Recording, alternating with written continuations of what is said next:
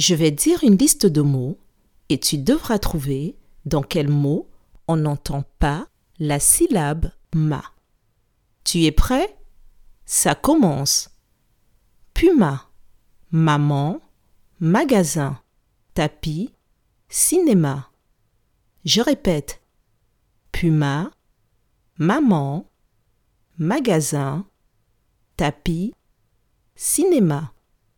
Dans quel mot on n'entend pas la syllabe ma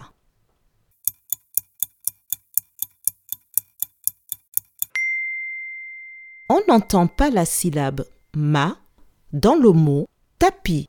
Bravo